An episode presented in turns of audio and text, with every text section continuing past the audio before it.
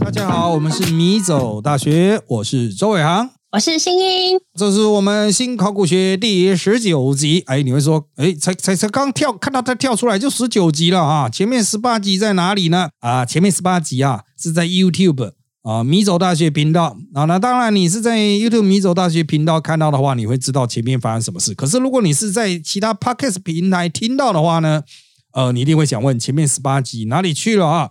那这十八集是放在 YouTube 米走大学频道上。那因为这个时序的关系哈，我们是以直播的形式进行。那他们已经进行了大概有两三周以前，那我们可能就把它都放到会员区了。所以前十八集都在会员区。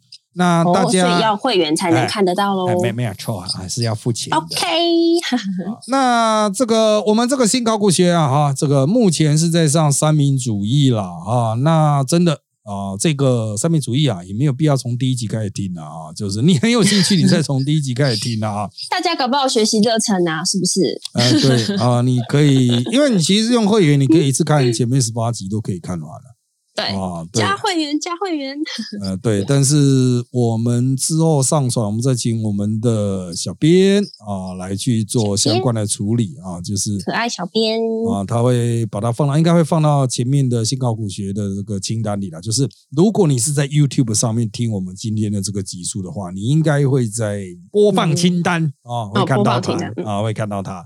那这个是今天是我们从直播转 Podcast 的第一集啦，哈。那 DJ 耶，一定有很多人哦，一定会有很多人都不知道我们是怎么进行的。其实不要紧，过去因为我们是直播，所以有画面哦，我们会把那个三民主义的课文投影出来。也就是说，过去哦，大概三十年前高中所上的三民主义的内容，我们把它投影出来。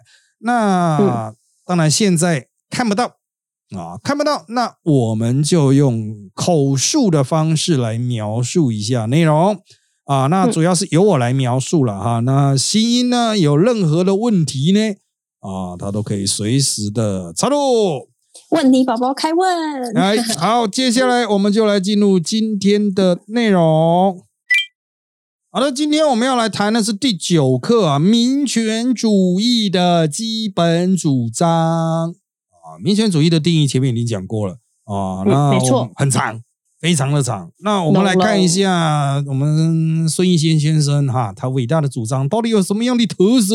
第一点啊，就是他这边这一个民权主义的基本主张呢第一点叫合理的自由。第一个小点是自由的流弊啊，那个孙文说。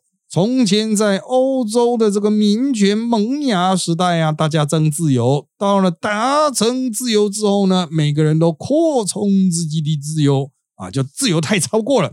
那他接下来引了一个非常有名的，就是法国大革命时候的罗兰夫人说：“自由，自由，多少罪恶假汝之名以行。”嗯这一句真的太关键哦！什么对叫关键呢？这个是我们小的时候威权时代啊，为了主张不要有太多自由，大家那种老师啊、军人啊、政府官员就会引用罗兰夫人的这一句话啊，去限制自由，说：“哎，学生为什么没有自由？”啊，嗯那个人看罗兰夫人有说：“自由，自由，多少罪恶假假鲁之名以用这个正当化，对啊，没错啊，所以当年就是威权时代嘛，哈、就是用这个方法来嗯唬烂小朋友啊，造成小朋友都很害怕。你看罗兰夫人说不行哎、哈，但可是罗兰 罗兰夫人到罗兰夫人是谁？对啊，到底到底是谁啊？他很重要吗？他是神吗？也不是啊。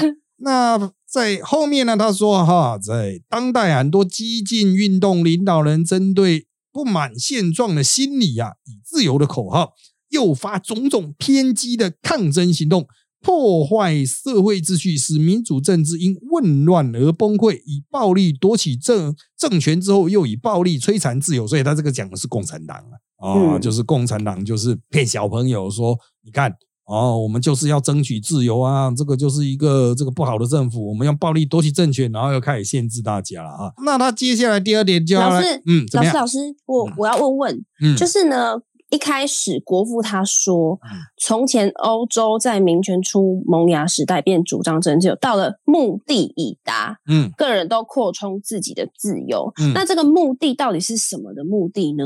哦，这个就是那个像法国大革命啊，推翻了那个王室之后，哦，他推翻那个政权的目的之后，然后大家因为我推翻了这个政权，没有人管制了，所以我每一个人都自由，然后导致说没有人限制他们，然后就不断的扩张侵略到别人，是吗？哎对的，没有错，非常的正确。他们在那个时哦候就是过度的直接民权，动不动就剁人头啊，啊、动不动就处决人啊。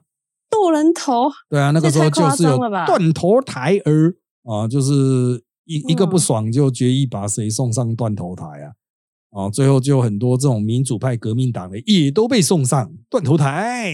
这很夸张哎，太啊没有人性啊。这个就是那个时候还不清楚民主是什么嘛，还在实验嗯阶段呢、啊，就不知道这样做是不行的。后来大家才发现说靠腰这样不行了，还是要稍微收敛一下。当然不行啊！对，那我们接下来看第二点，自由的意义与真谛啊，这应该算第二小节了啊。先来看自由的意义。好，国父的这边有一个自由的解释，是我们那个时候的标准定义哦，就是自由的解释。简单来说，就是每个小单位在一个大团体中能够活动、来往自如，便是自由。嗯，好，那因为中国呢没有这个名词啊，这是外来语了哈。哦，啊，所以大家都觉得莫名其妙。但是我们有个固有名词跟自由很像，叫做放荡不羁呀。啊 怎么会这个一个很正面，一个有点负面的耶？啊，对，没有错啊，这个也跟一个现实有关，就是自由经过我们那么长时间的教育与运用，它变得比较神圣、比较崇高啊。哦但是在那个国父那个时代，他这个是应该是和字汉字啊，就是日本人译的哈，所以就大家不太清楚这什么意思啊。孙文就用“放荡不羁”这个成语去形容这种感觉，但是其实是错的啊。这种是放荡不羁，其实是已经真的就是比较偏向负面的啊。但自由这个词本身它没有什么，一开始啦，它就只是描述一个状态，真的是没有所谓的道德的正反面的那种差异性吧。啊，我个人认为是这样啊。那接着来看自由的真谛啊，哈，你一定会问，哎，自由的意义啊，后面接着自由的真谛，啊，请问意义与真谛有什么差别？对啊，这个就是啊，所谓三民主义之奥义了，啊，就是嗯，它会充满博大一些精深，呃，就是充满一些嗯没有什么人类知道差异，就正常人类不会知道有什么差异，但是他们觉得有差异的东西。那我必须要说哈，这个跟孙文没有什么，就真谛啊、自由的意义啊、自由的真谛啊，跟孙文本身没有什么关系嗯，哦，而是后来的这些学者生出来的鬼东西啊。哦，那很不幸的呢，我们以前考试的时候就会考自由的意义是什么？那你就要写刚刚讲到的那一些自由的解释，巴拉巴拉巴拉。那接下来自由的真谛呢，你就要写真谛这边，你就不能写意义那一边。哎，老师，我后来想想，意义跟真谛好像真的有点不一样。嗯，意义可能就是针对于一个名词的定义解释，但真谛是不是就是针对于那个名词的一个理想化的概念？可以这样子解释吗？要硬要区分的话，真谛和意义到底怎么分？哈，其实真谛还有就是它真实的含指的意思。真实的含指，什么叫做含指？就是这个东西，它除了意思之外，它还有包含一些明确的呃例子或范围啊，就它可以去哦举例。所以它后面就开始讲啊，自由基于理性，自由基于法治啊，什么巴拉巴拉巴拉巴拉的啊。所以，嗯，对于他们来讲，自由的定义就是它是描述一个状态，然后自由的真谛呢，它就去讲说自由的真正所背景依靠的东西是什么。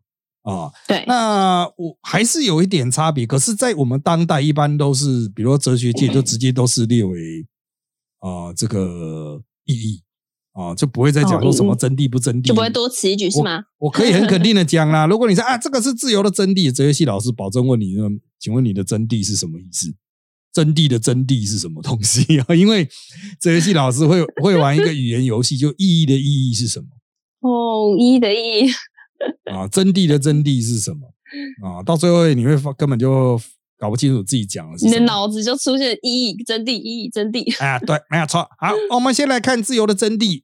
第一点叫做自由基于理性。他提到弥勒啊，就是 John Stuart Mill，我们一般翻译成米尔啊，但是米尔对，在那个孙文的时代翻译叫弥勒 Mill，John Stuart Mill。那个 Mill 为什么会有一个勒跑出来哈？我真的不知道啊，不得知啊，嗯就是管他的哈。他说，以不侵犯他人的自由为范围，才叫真自由。好，哦，那这个假自由喽。有的啊，会有假的自由啊。那 Just One Meal 的这一个呢，原则上哈哦，虽然是所有自由主义的起源啊，可是呢，他们立刻就把它滥用了。你可以注意到，它下面有提到，因此个人不可太过自由，国家嗯要的完全自由。哦，一种极度的这种国家，呃，应该是说总体主义就出现了。原本嗯 Just One Meal 是自由主义嘛，每个人都有他最基本的这个人权嘛，他所以他讲不侵犯他人的自由为范围。可是才隔几行，哦，他就立刻讲啊，生存保障啊，因为你如果不去划线的话，哈、我的自由扩张到伤害到别人的自由的话，那不行啊。那理论上应该是人与人的关系，但是他们一下就切到说，哦，由国家来，国家来管，哦，所以个人不可太过自由，国家要得完全自由啊。所以他接着又引那个蒋介石的话，合理的自由就是主张限制个人自由，保持人人之自由，牺牲个人的自由以求得国家的自由啊。所以他很快就从自由主义立刻切入了社群主义，甚至是集权主义。哦，嗯，就国家是完全自由，什么都能干，但你不是自由的啊。所以在过去哈、经常有些人问，哎，威权时代的思想教育是怎么样？它其实就是利用这样子的，要讲潜移默化吗？或者是一种小小的细节，让你就中计了，你就觉得哦，对啊，对啊，对啊，哎，是是是，哎，不就是这样吗？哦，因为不能侵犯别人的自由，所以国家自由要大，个人自由要受限呐、所以啊，米尔讲的哈是个人、个人、个人、个人，每一个小小个人彼此不侵犯，他可以串到个人不能太过自由，可是跟国家没有关系啊，你有根本没有去讲国家啊，这个国家这个概念就被透露进来。好，那接着我们看下一点，就是既自由基于法治。好，这个就比较没有什么太大的争议了哈，因为他接下来就说哈，这个啊，什么东西需要限制呢？全体国民来决定，明定于宪法，所以宪法是人民权利的保障书，法律范围法律范围内的自由才是真正的自由啊，这哦，才是合理的自由。哎，对这个哦，所以假如是法律范围外的自由呃，就就是是呃，他没讲，然 后但是应该是不被允许的。那当然，他后面又引孟德斯鸠话话说啊，法律所不禁止的行为，人人有权利去做，便叫做自由，就是法外啊，就是法律没没去管的啊，其实大家就可以。那当然了，他又引这个宪法二十三条，就是这个啊，除了下列四种状况所必要者之外，政府不得以法律限制人民自由。第一，为防止他人妨碍自由啊啊，就为防止妨碍他人自由，不好意思讲错了，为防止妨碍他人自由。二，为避免紧急危难。第三，为维持社会秩序。四，为增进公共利益。他说哈，除有下列四种情况所必要者外，政府不得以法律限制人民自由。讲是这样讲啊，但是哈，第四点真的太强大，叫做增进公共进公共共利益益。。这个就是标准的，我们最近很常引的叫做“听君一席话，如听一席话”啊，就是它是 根本就是可以指任何的东西啊。你说啊，为什么这个要立法去管理啊？增进公公共共利益，诶真的每一句都可以这样套用啊，。对呀、这个维持社会秩序，它还有一个明确的标的，紧急危难也有一些紧急危难嘛，妨害他人自由涉及到伤害或是侵侵犯他人权利，这个都算明确。何谓增进公共利益啊、p u b l i c good 哈、是一个政治哲学经常被讨论的拿出来的，对，但是呢，它实际上真的是很宽呐、我们只能说，嗯。哦，你在那边呼吸也是跟公共利益有关的、哦，这呃呼呼吸的太大声太吵了，就会有就会有事哈、所以 嗯。呃，我只能说了啊、就是当然宪法有宪法的它的那个问题啦，它有它的问题，它有它的含范围，但是因为有这一条，所以就造成了国民党当时可以不断的扩权，法律不断的增加啊，不断的嗯增加一段一大堆新的法律，当然很多现在已经都被废除了啊，被废止了嗯，但是呢，毕竟这个有这样子的，反正走过必留下痕迹。哎，对，毕竟是有这样子的内建的这个迷在这一边啊，所以嗯就随时也是可能走回头路哦啊，所以大家还是要去，风是吧？哎，大家还是要去 小心小心啊，这个注意别中计呀。别中介。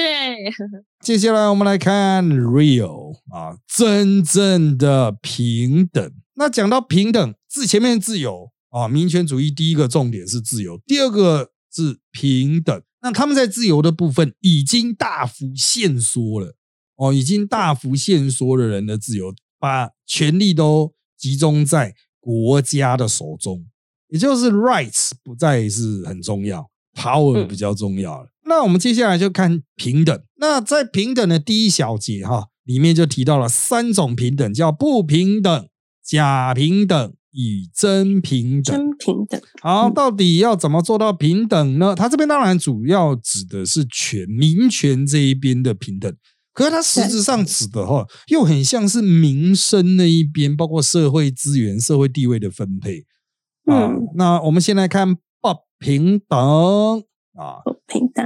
那孙文说，人类出生几百万年以前，推到近来民权萌芽时代，从没有见过天赋有平等的道理。天地间所生的东西没有相同的，都不相同，就不能够说是平等。自然界既没有平等，人类又怎么有平等呢？这个叫做天生不平等啊，就圣贤哦才智平庸愚劣。可是为什么他以自然界没有平等就来说，就是自然界跟人类，嗯，然后他因为他认为说人类是自然界的一环嘛，所以他才会认为说，既然自然界没有平等的话，那人类就没有平等。可是这样的范围涵瓜好像有点怪怪的耶。啊，对的，这个叫做自然主义的谬误啊。不过你这一般人不需要知道，就什么叫自然主义的谬误，就是自然界是这样子，所以我们应该这样子，对啊，没有实然就决定了因然。嗯啊。可是自然界到底是怎样子？你告诉我哦。对呀、啊，自然界你又说 啊，森林，有大树，有啊熊，对啊，就是不自然界有什么规则嘛？其实人类嗯也是要去观察自然界，然后用自己的主观去归纳说，哦，自然界它是这样竞争的，它是这样繁衍，它是这样求偶，谁嗯胜出是有什么样的规律？可是终归还是人类的解释啊。对呀、还哦所以是有点主观的呀。当我们觉得说啊，大自然界没有什么平等的，我们所看到还是用人的角度去看嘛。接着他就从这个天生不平等转移到啊，比天生的更不平等的，就是帝王专制发达之后，就有所谓的帝王公侯伯子男，然后民嗯，啊的所谓的阶级制度。那他说他的民权革命呢，目的就要打破这种人为的不平等啊，这个就是啊帝王时代啊，这应该讲封建时代所搞出来的这个现实的资源的不平等、社会地位的不平等、权力的不平等，巴拉巴拉巴拉。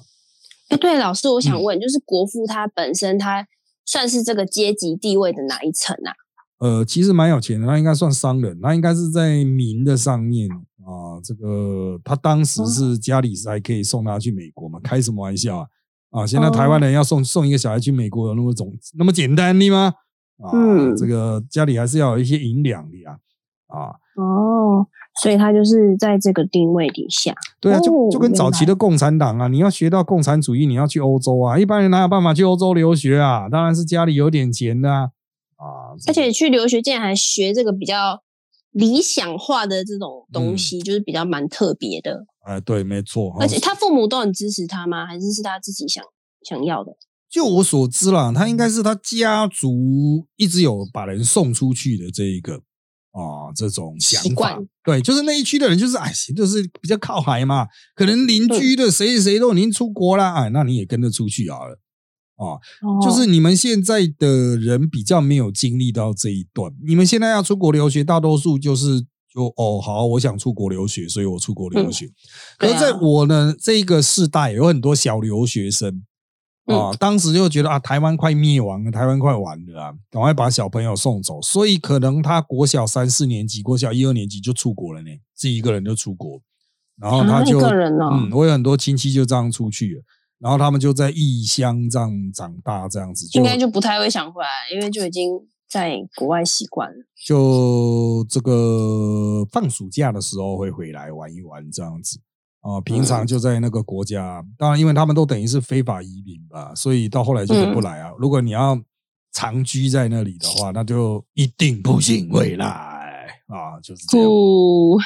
再来是假平等，帝王专制倒了之后，民众深信人人是天生平等的这一说，日日去做功夫，想达到人人的平等，但是不知道。啊，这种事情不可能的，勉强做成功，也就是一种假平等，也就是说不分圣贤才智，平庸于劣啊，把大家的头压下去啊，那就有点类似像共产这样子，不行。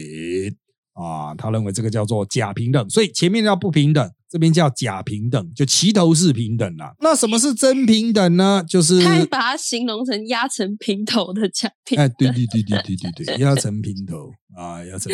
好可爱。那真平等就是这个假平等产生打破人为的不平等以后，却忽略了天生的不平等，要求强求其平等，必致影响人类社会的进步。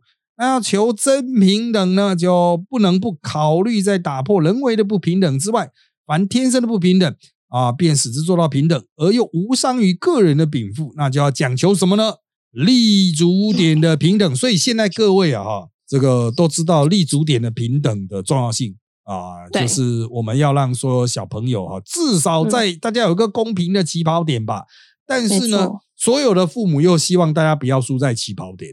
嗯。啊，就是政府想要让大家立足点平等，起跑点平等，但是父母又要希望大家立起跑点不平等，所以现在是怎样？大家打一架嘛，啊，这样。啊，好，那当然了，呃，这个孙文认为这个是那起跑点平等才是真平等，但是如果用这一种角度去思考，我们近代其实我们近代就是对于平等哈，其实我们讲的叫机会平等啊，就不是立足点，也不是出发点啊。那这个机会平等啊，其实在后面的这个引用蒋介石的话有提到，就平等有两个意义，一种是法律之前形式平等，一种是生活条件实质平等。那什么叫做生活条件的实质平等呢？主要就是这个基本起跳点是一致的。对。啊，就是你可以获得一些基本保障，所以才会有什么社会救助啊、啊国民教育啦、健保这些东西推出来。对啊，还有就是啊，后面他有讲到说，大家都站在具有基本生活的经济条件、基本知识教育条件，能得到公正的、公道的机会均等，大家谋生活、选择职业、受教育、参加考试，巴拉巴拉巴拉啊，这个就是。立足点上的真平等，那这个就是在威权时代所强调了。你要注意它的里面的细节，就是基本基本生活、基本知识生活。所以他们会指的是基本生活平等，而不是那一种平均人的平等。对啊，因为他跟共产党对打，他一定会反对共产党那边的说法。嗯啊，所以我只能说了啊，就是在大多数的状况下，国民党政府其实因为资源。有限，他也做不了太多，真的太穷了，所有钱都拿去给军队，一般百姓的生活和教育无法改善嘛。他是到了老蒋死了之后，小蒋知道没救了，才开始把所有资源哦，这个集中在国内发展，才国内才有长足的发展。不然在老蒋还活着的时期，他还要反攻大陆啊，钱都全部拿去给军队啊，啊，所以就必须要用这一套，就说啊，反正大家死不了就好，都有书读嘛，都可以读小学妹。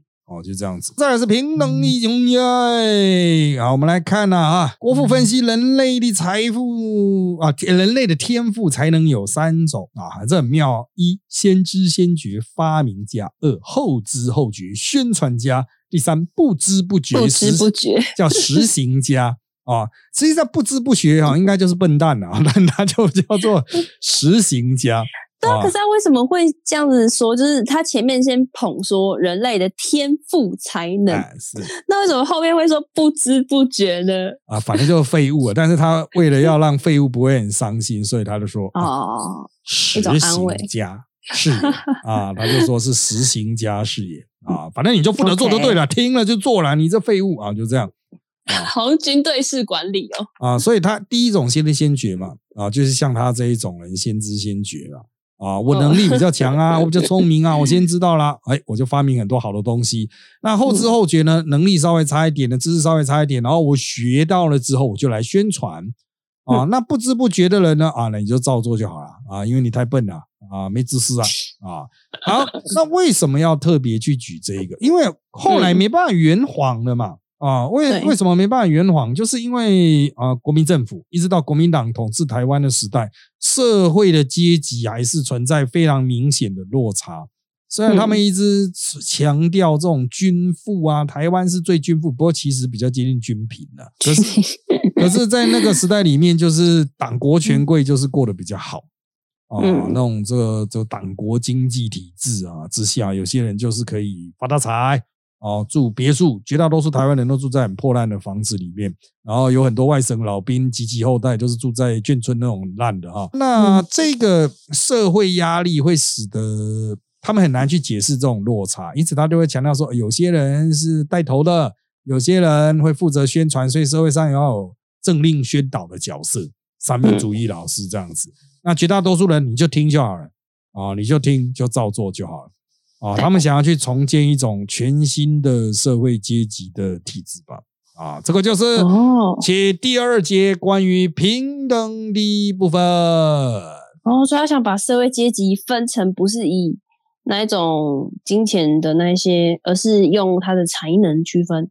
与其说是才能啦，哦，不如就 你说智慧。就是 各种资源呗啊，就是各种资源啊啊，他们就是各种资源啊，所以就是各种资源吧啊，包括你的智慧，包括你家里有没有钱，包括你的社会地位，包括你是公务员等等。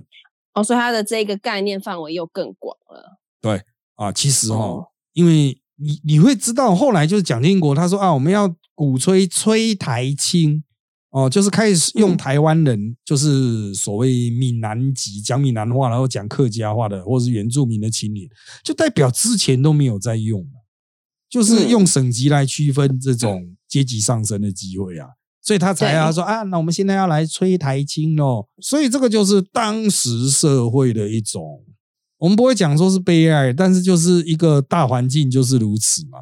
啊，你会说为什么那个时候政府要养这么多的外省籍的？是因为哈，他带这么多人来，你不去养他，他就作乱啊，在路上开始砍人啊。你要给他一个饭碗，但是什么时候要让他们慢慢退场？哦，慢慢退出去，这个就很有智慧了。蒋经国就比较有智慧啊，老蒋就是一直想要反攻大陆，就没有认真思考。啊，所以这个夫子之间程度有差，实力有差啊。嗯，那当然了，因为时间的关系了哈，我们的内容就差不多到这边。那我们下一集要继续从第三小节以第四小节继续往下啊。好，那如果有任何意见，请追踪米走大学脸书粉丝团与 YouTube 频道，掌握我们的最新状况。也请在各大 Podcast 平台给我们五星好评。有意见也请在 YouTube 迷走大学留言，让我们知道。谢谢各位的收听，那就在这边跟大家说拜拜，拜拜，谢谢大家，拜拜。